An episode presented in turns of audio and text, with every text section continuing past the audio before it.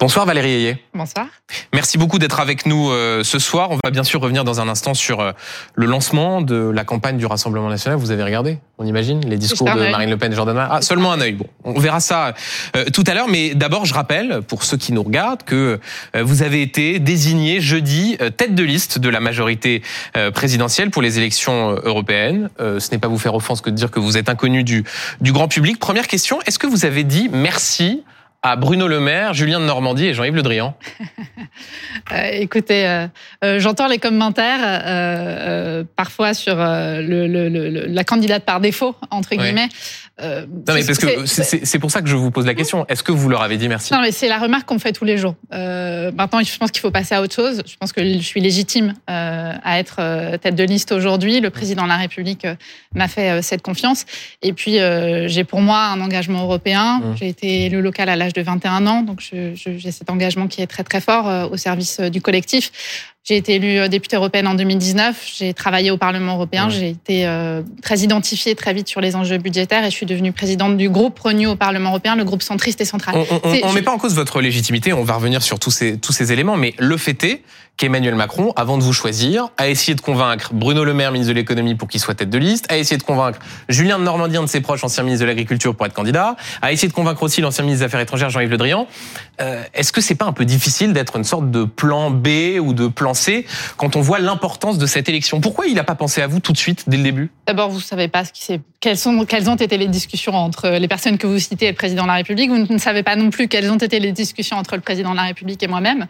Moi, ce que je vous sais, c'est que choix? Moi, ce que je sais, c'est qu'on sera tous mobilisés pour cette campagne qui est décisive pour l'avenir de l'Union européenne. Vous savez que l'Europe, c'est vraiment un, élément très fort euh, du projet euh, de la majorité présidentielle.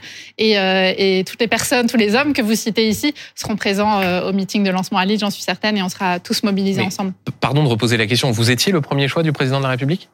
Il y a eu des discussions, il y a eu des discussions entre les différentes options qui ont été sur la table. Moi, je suis là devant vous et c'est moi la tête de liste. Ça, c'est une façon de dire non. Euh, simplement, euh, quand on voit euh, l'importance de l'ADN pro-européen euh, que vous avez chevillé au corps, vous ne cessez de le rappeler.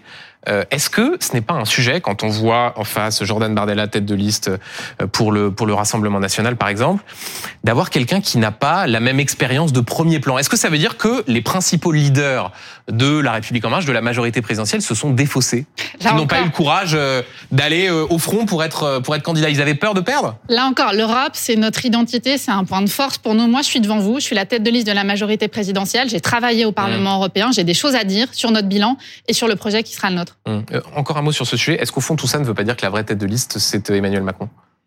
Emmanuel Macron s'engagera évidemment dans cette campagne des européennes, mais vous m'entendrez moi, c'est moi que vous invitez ce soir pour parler de cette campagne, je suis hum. là avec vous. Et vous souhaitez qu'il fasse des meetings avec vous? Euh, je souhaite qu'il s'implique euh, dans cette campagne, bien sûr. Mais qu'il fasse des, des, des meetings. Euh, on avait vu ça de mémoire, Nicolas Sarkozy en, en 2009. Est-ce que c'est un parallèle Est-ce que vous aimeriez partager la tribune, la scène avec le président de la République pour qu'il s'engage de cette façon-là dans la campagne des européennes? Ce sera sa décision. En tout cas, moi, je vous dis une chose c'est une fierté d'avoir été engagé, investi au nom de la mmh. majorité présidentielle et qui ne voudrait pas faire campagne avec le président de la République, dont l'engagement européen est connu identifié par les Français, mais je voudrais même aller au-delà. Moi, mes collègues au Parlement européen, ceux qui siègent dans mon groupe politique, mais ceux aussi qui siègent à la droite et à gauche, euh, dans les groupes de droite et de gauche mmh. du Parlement européen, reconnaissent à Emmanuel Macron d'avoir une vision pour le projet européen. C'est aussi ça la perspective qu'il faut avoir dans le débat européen et la vision européenne du président. Et on va essayer de, de détailler cette vision. Valérie Ayé, je le disais tout à l'heure, l'image du jour, c'est euh, le lancement de la campagne du, du, Rassemblement national pour les européennes. Marine Le Pen et, et Jordan Bardella, la tête de liste du RN, qui, sans surprise, s'en est pris à Emmanuel Macron. Écoutez.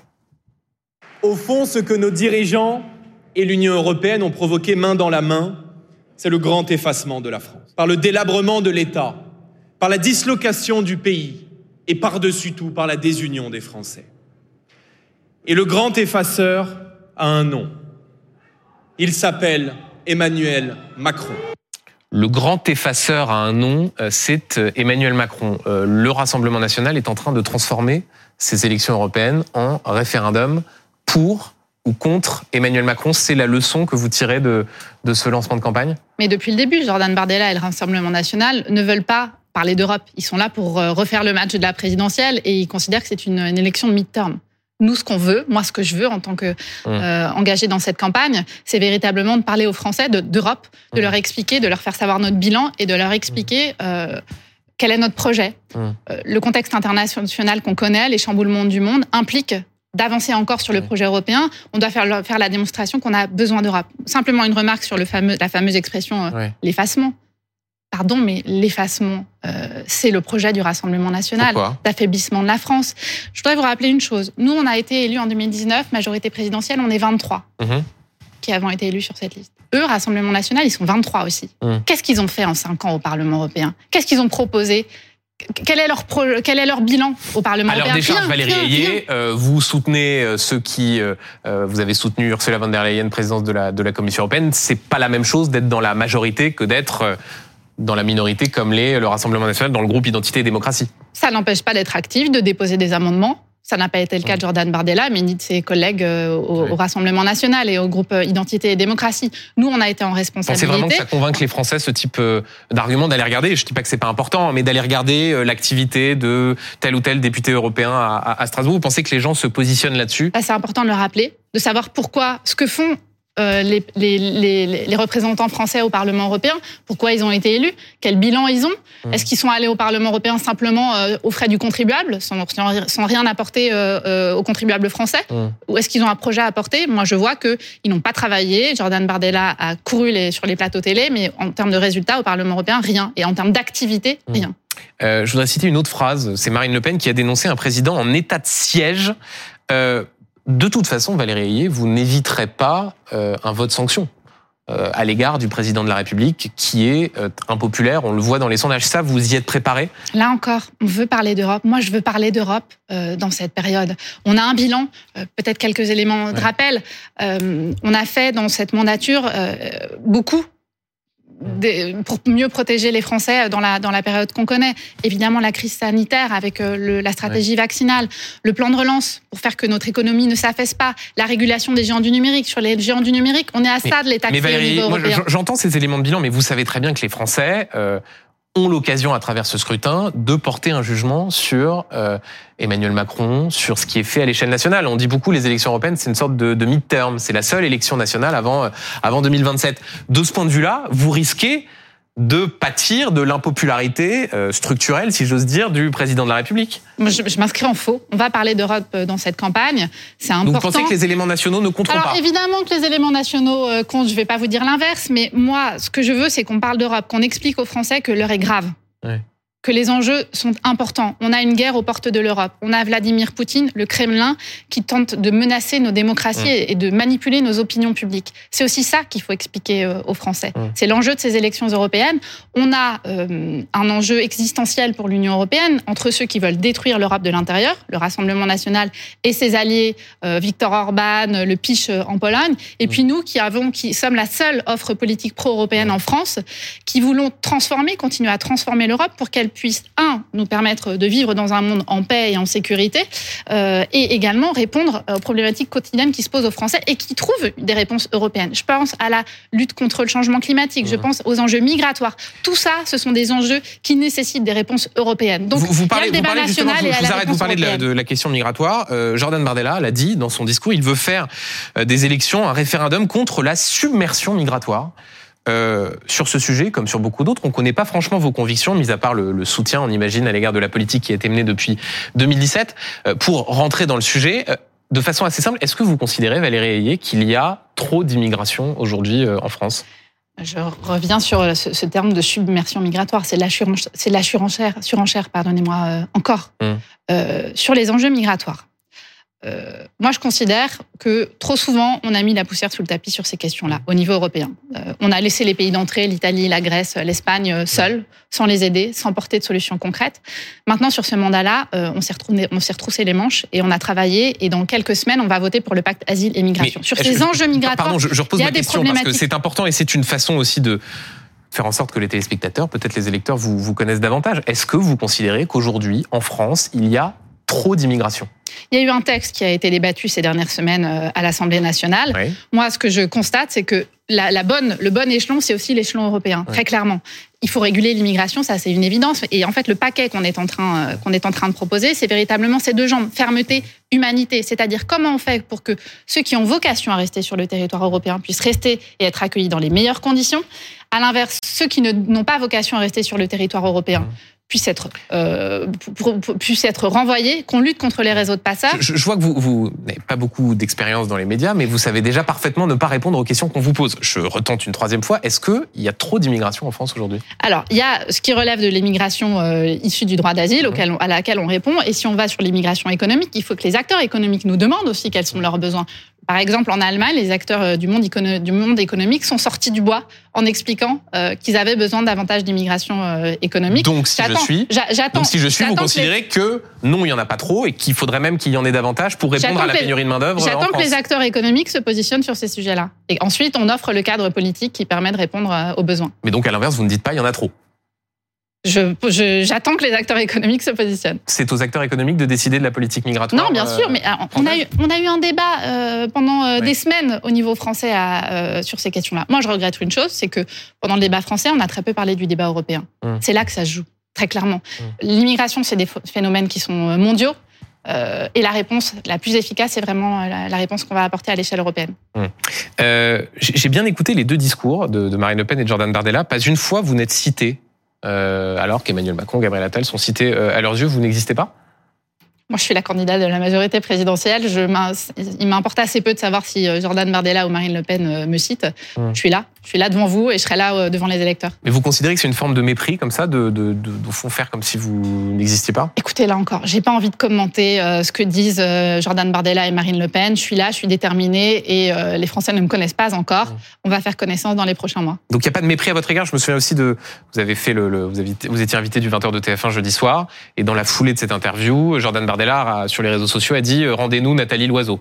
C'était la tête de liste euh, en, 2019. C'est quoi ça C'est du, c'est du mépris C'est un excès de confiance Écoutez, j'ai pas euh envie de commenter matin, midi et soir les tweets ou les, ou les interventions de Jordan Bardella. Moi, je suis là pour présenter notre bilan et présenter le projet qui va être celui de la majorité présidentielle. Hum, c'est votre principal opposant, principal adversaire ah bah C'est sûr qu'on n'a pas du tout le même projet. Il y a deux offres structurées qui, se, qui sont proposées aux Français. La nôtre, qui est celle de besoin d'Europe et de continuer à transformer l'Europe pour qu'elle réponde davantage aux problèmes des Français.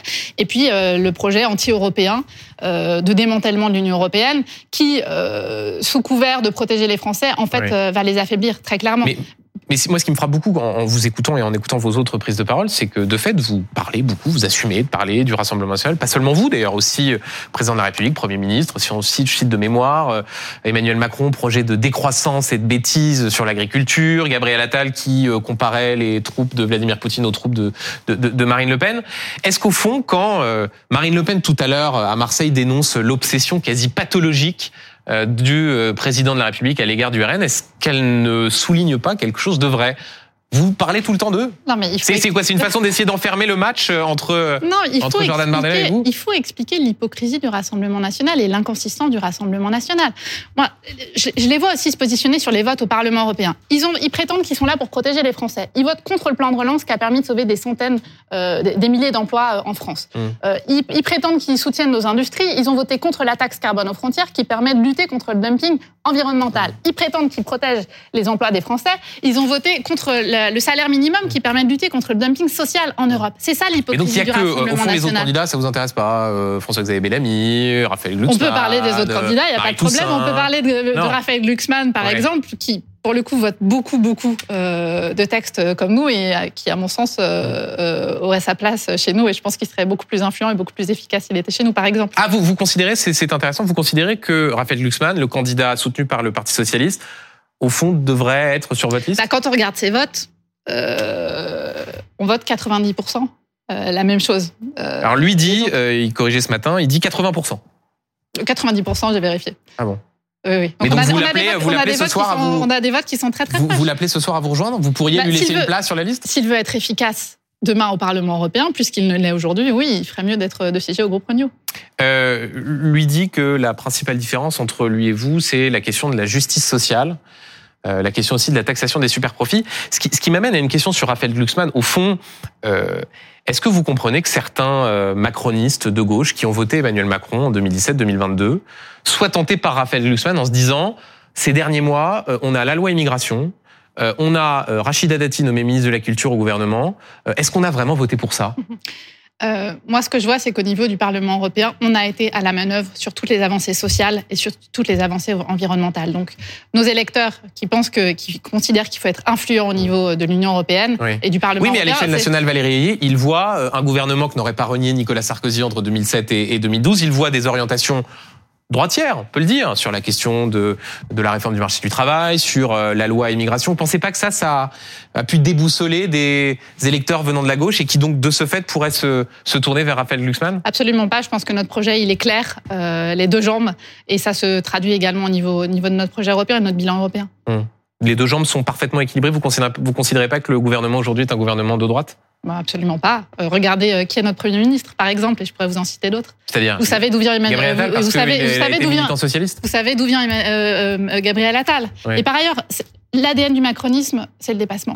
C'est d'ailleurs ce pourquoi j'ai adhéré euh, à En Marche euh, en, en 2017.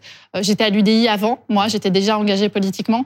Euh, et l'engagement pro-européen d'Emmanuel Macron, euh, cette idée du dépassement, c'était vraiment des, des- des éléments qui, qui ont été décisifs dans mon choix de rejoindre Emmanuel. de un, mot sur les sondages, Valérie Ayé. Vous êtes aujourd'hui relégué à 10 points euh, derrière Jordan Bardella. C'est déjà perdu?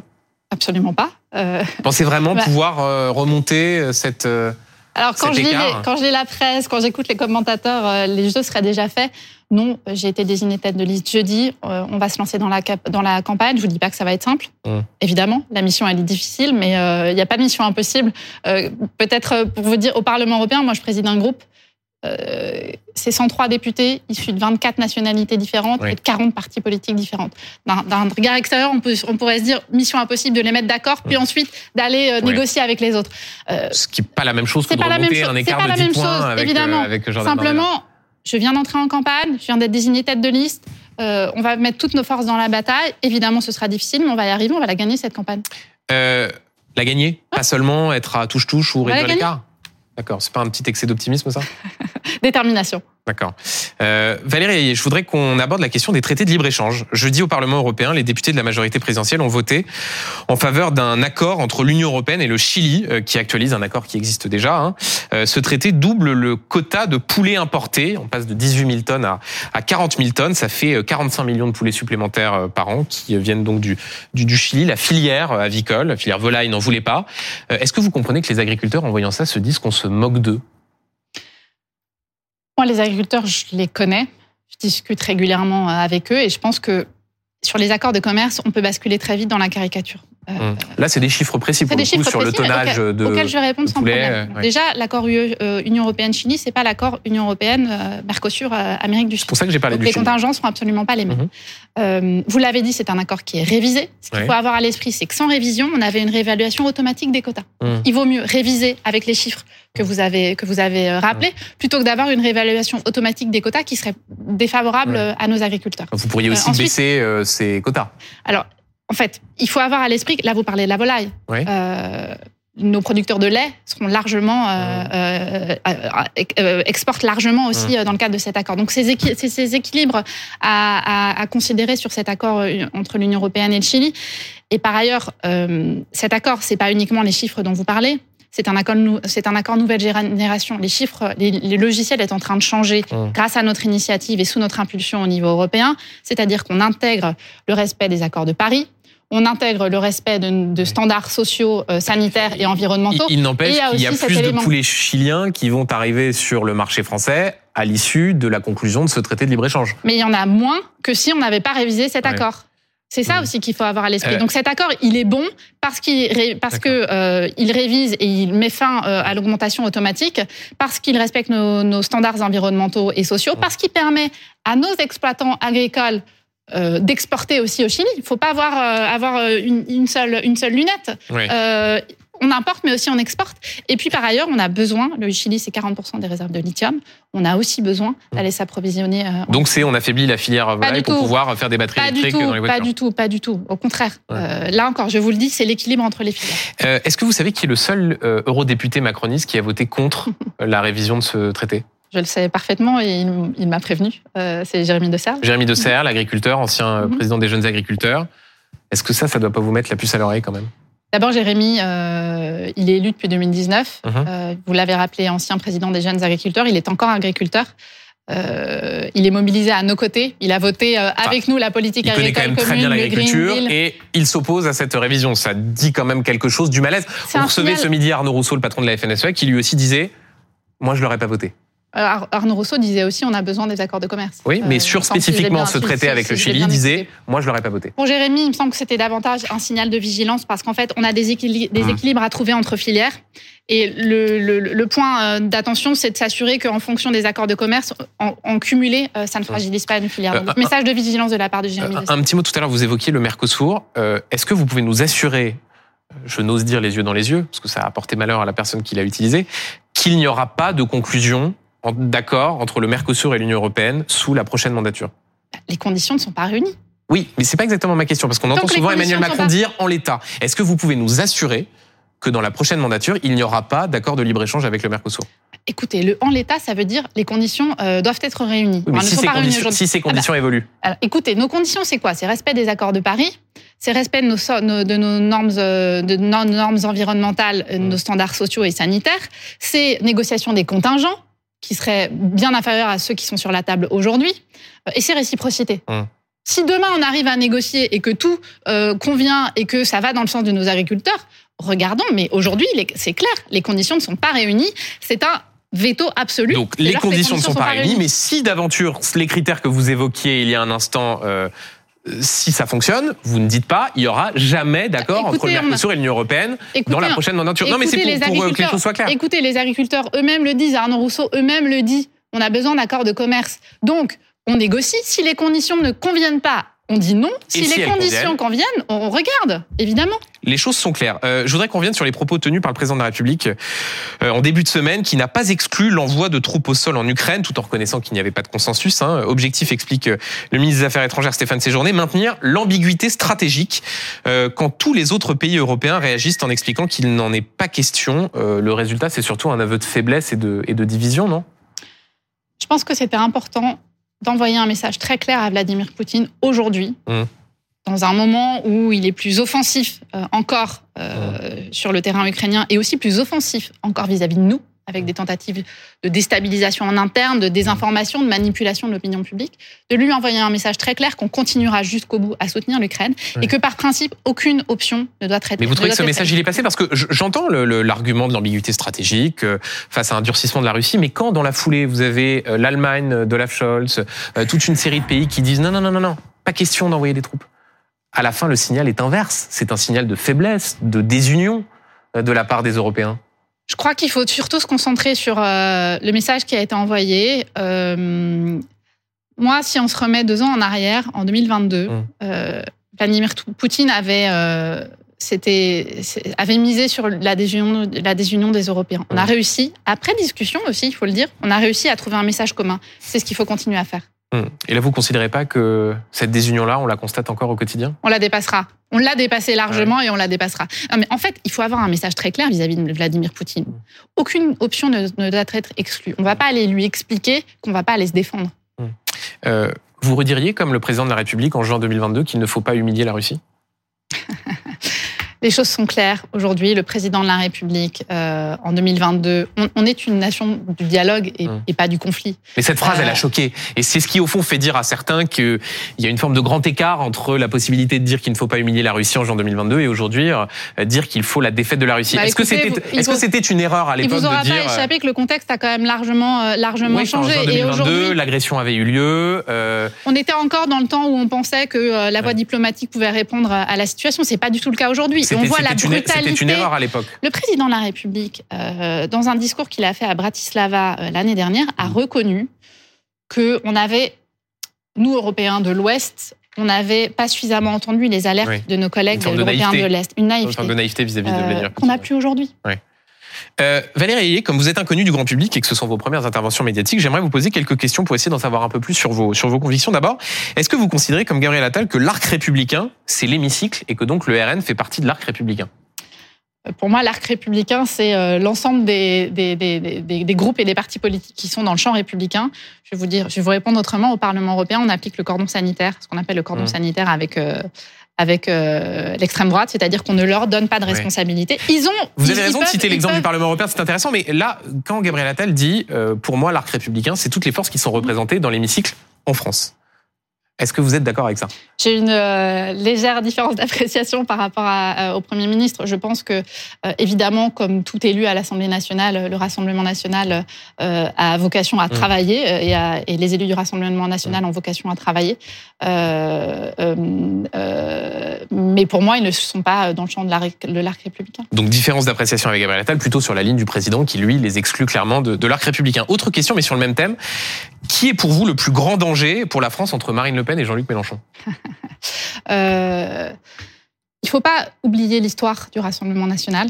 Euh, je pense qu'il y a un danger à l'extrême droite, comme il y a un danger aussi à l'extrême gauche. Mhm. Mais est-ce que vous les Euh, et- mettez sur le, est-ce que vous les mettez sur le même plan? Enfin, je vais vous dire une chose, c'est qu'en 2027, il faut qu'on crée les conditions pour qu'aucun des deux n'arrive au deuxième Oui. tour. oui, mais c'est intéressant. Vous avez par exemple quelqu'un qui était d'ailleurs secrétaire d'État aux Affaires européennes, Clément Beaune, qui n'est plus au gouvernement et qui lui dit moi je fais une différence. Je combats les deux, mais je considère que le Rassemblement national c'est pas la même chose que la France Mhm. insoumise. Leur histoire n'est pas la même, évidemment. Mais est-ce qu'il y a il faut, il faut, il faut penser à ça, mais je pense que le- l'extrême droite, l'extrême gauche, pardon, euh, à certains égards, peut aussi euh, être un danger pour, pour nos démocraties. On a vu des attitudes très Mhm. offensives de la part de Jean-Luc Mélen- Mélenchon. Mais donc vous Euh, n'oublions pas-. Enfin, pour, pour dire les choses clairement, même si c'est un peu de politique fiction, euh, dans un second tour entre Marine Le Pen et Jean-Luc Mélenchon, vous voteriez pour qui? Euh, on fera tout pour que ce second tour n'arrive pas. Ça aussi, c'est une réponse de quelqu'un qui a les codes de la, de, de la politique. Toujours sur ces questions. Non, non, c'est une vraie conviction, franchement. Ouais. C'est une vraie mais conviction. ça peut arriver. Ça peut arriver, mais c'est une vraie conviction et on Ouais. va mettre toute la bataille, euh, Mais toute notre ça bataille serait- vous Et moi, je, moi, voudrais dire une chose aussi. Ouais. Euh, je regrette que euh, à droite et à gauche de l'échiquier politique, Mm. dans cet arc républicain, euh, il n'y a plus de propositions, il n'y a plus de, formule, de propositions qui soient formulées. Euh, C'est ça aussi euh, la vitalité du débat démocratique Mm. qui est en train de Mais s'affaisser. C'est leur Mais responsabilité aussi. quand même, parce que je pense que c'est un élément de clarté. Si vous aviez un choix à faire, par exemple, au moment des législatives en 2022, certains disaient, euh, voilà, s'il y a un choix à faire, c'est clairement d'éliminer le Rassemblement national. Est-ce que vous considérez que quand vous êtes face à un choix politique comme ça, il faut euh, éliminer le Rassemblement national? Barrage au Rassemblement national, évidemment, mais alerte sur euh, le positionnement de l'extrême gauche. Barrage au Rassemblement national. Là encore, la réponse est claire. Euh, sur ces questions, quand il a annoncé qu'il ne rentrerait pas au gouvernement, François Bayrou a, a- a dénoncé une rupture constante, continuelle, progressive et de plus en plus grave entre la base et les pouvoirs. Euh, pour vous, quel est le, le plus grand échec? Du président de la République et de la majorité depuis 2017 Je crois que depuis le début, euh, alors tout n'a pas été bien fait évidemment, Mmh. euh, mais la capacité de la majorité présidentielle, ça a été de savoir se remettre en question et de retourner au dialogue aussi. Mmh. Je vous, je Constamment. vous demande quel est le plus grand échec, qui vous me répondez quelle est une qualité d'avoir su se re- remettre en question? Il faut savoir aussi, enfin, pour moi, le, le point le plus important, c'est euh, la nécessité de continuer à, à- à avoir un dialogue permanent avec les Français. Mais le plus grand Euh. échec, euh, il y en a. Il y a eu des ajustements, il y a eu des incompréhensions. La phase des gilets jaunes, euh, elle a été le, le révélateur de ça. La crise agricole qu'on connaît aujourd'hui, elle est révélateur de ça, c'est-à-dire d'un déficit de, de compréhension entre, euh, malgré des discussions qui sont qui sont permanentes, mais entre euh, les Français, les préoccupations qui les concernent, et puis euh, Mm. certaines attentes, enfin les attentes qu'ils ont vis-à-vis du gouvernement et les réponses qui soit tardent à venir ou ou, euh, ou euh, nécessitent des ajustements. Euh, c'est De- là, de- là encore, enfin dialogue permanent. Deux questions pour terminer, Valérie Ayé. La première, euh, François-Xavier Bellamy euh, a annoncé déjà qu'il s'opposerait à un deuxième mandat de la présidente de la Commission européenne, Ursula von der Leyen, ce qui ne manque pas de sel. Euh, Ursula von der Leyen, qui appartient à la CDU, parti de droite euh, allemand, et au Parti populaire européen. Donc, est-ce que vous, vous soutenez euh, Ursula von der Leyen pour un deuxième mandat à la tête de la Commission européenne? Écoutez, nous, on a fait partie de cette coalition euh, von der Leyen. Euh, on, a, euh, on lui a donné une feuille de route en 2019 et on a travaillé, y compris avec le parti de François-Xavier Bellamy. Ce que je constate, c'est que François-Xavier Bellamy, il est minoritaire dans son propre groupe politique. Hum. Euh, pour ce qui est du prochain mandat, on verra évidemment en fonction des Ah rapports oui, mais on de verra, euh, c'est un peu Ah, non, non, euh, on- facile parce que là encore, c'est un sujet de, de transparence. Emmanuel Macron a fait voler en éclat en, 2020, en 2019 le principe, c'est un peu technique, hein, du Spitzenkandidat, c'est-à-dire le ou la présidente de la Commission européenne doit être issu euh, des urnes. Mais vous l'aviez soutenu en 2019. Est-ce que là encore, euh, les conditions sont réunies pour qu'Ursula von der Leyen fasse un second mandat Bah, écoutez, déjà, on verra le résultat de l'élection. Euh, C'est ça. Ah mais je crois que vous essayez, vous espérez faire le plus grand sport, le plus grand score possible. Donc, si vous faites ce score le plus important et que les conditions sont réunies, est-ce que vous pas- soutiendrez Pourquoi on pourrait Ursula pas prétendre à avoir la présidence de la Commission européenne chez Renew? Pourquoi pas? Eh ben ça, Ah, c'est une une, vraie, question qui se pose et on fera tout pour et on verra ensuite euh, si les conditions sont réunies ou pas. Donc pourquoi la pas question c'est le projet. pourquoi pas euh, revendiquer la présidence de la Commission Pourquoi européenne plutôt que de soutenir quelqu'un qui est issu de la droite de la droite allemande. Une toute dernière question, Valérie Ayé, vous mettez beaucoup en avant le métier de votre famille. Euh, Vous êtes fille, petite fille, sœur d'agriculteur. Est-ce que vous aussi vous avez été tentée à un moment donné par ce par ce métier? Euh, j'ai pas été tentée par ce métier, mais je l'ai toujours aimé. Euh, mes parents ne m'ont pas demandé, euh, c'est pas dans la philosophie de la famille de, de m'installer, mais je pense que s'ils me l'avaient demandé, j'aurais pu le faire avec grand plaisir. Et vous auriez quand même pu faire de la politique euh, à côté? Absolument, c'est pas incompatible. Au contraire, j'ai plusieurs collègues, dont Jérémy De Serle, qui, qui font les deux. Merci beaucoup. Merci à vous. Valérie Ayé d'avoir été euh, l'invité de C'est pas tous les jours dimanche.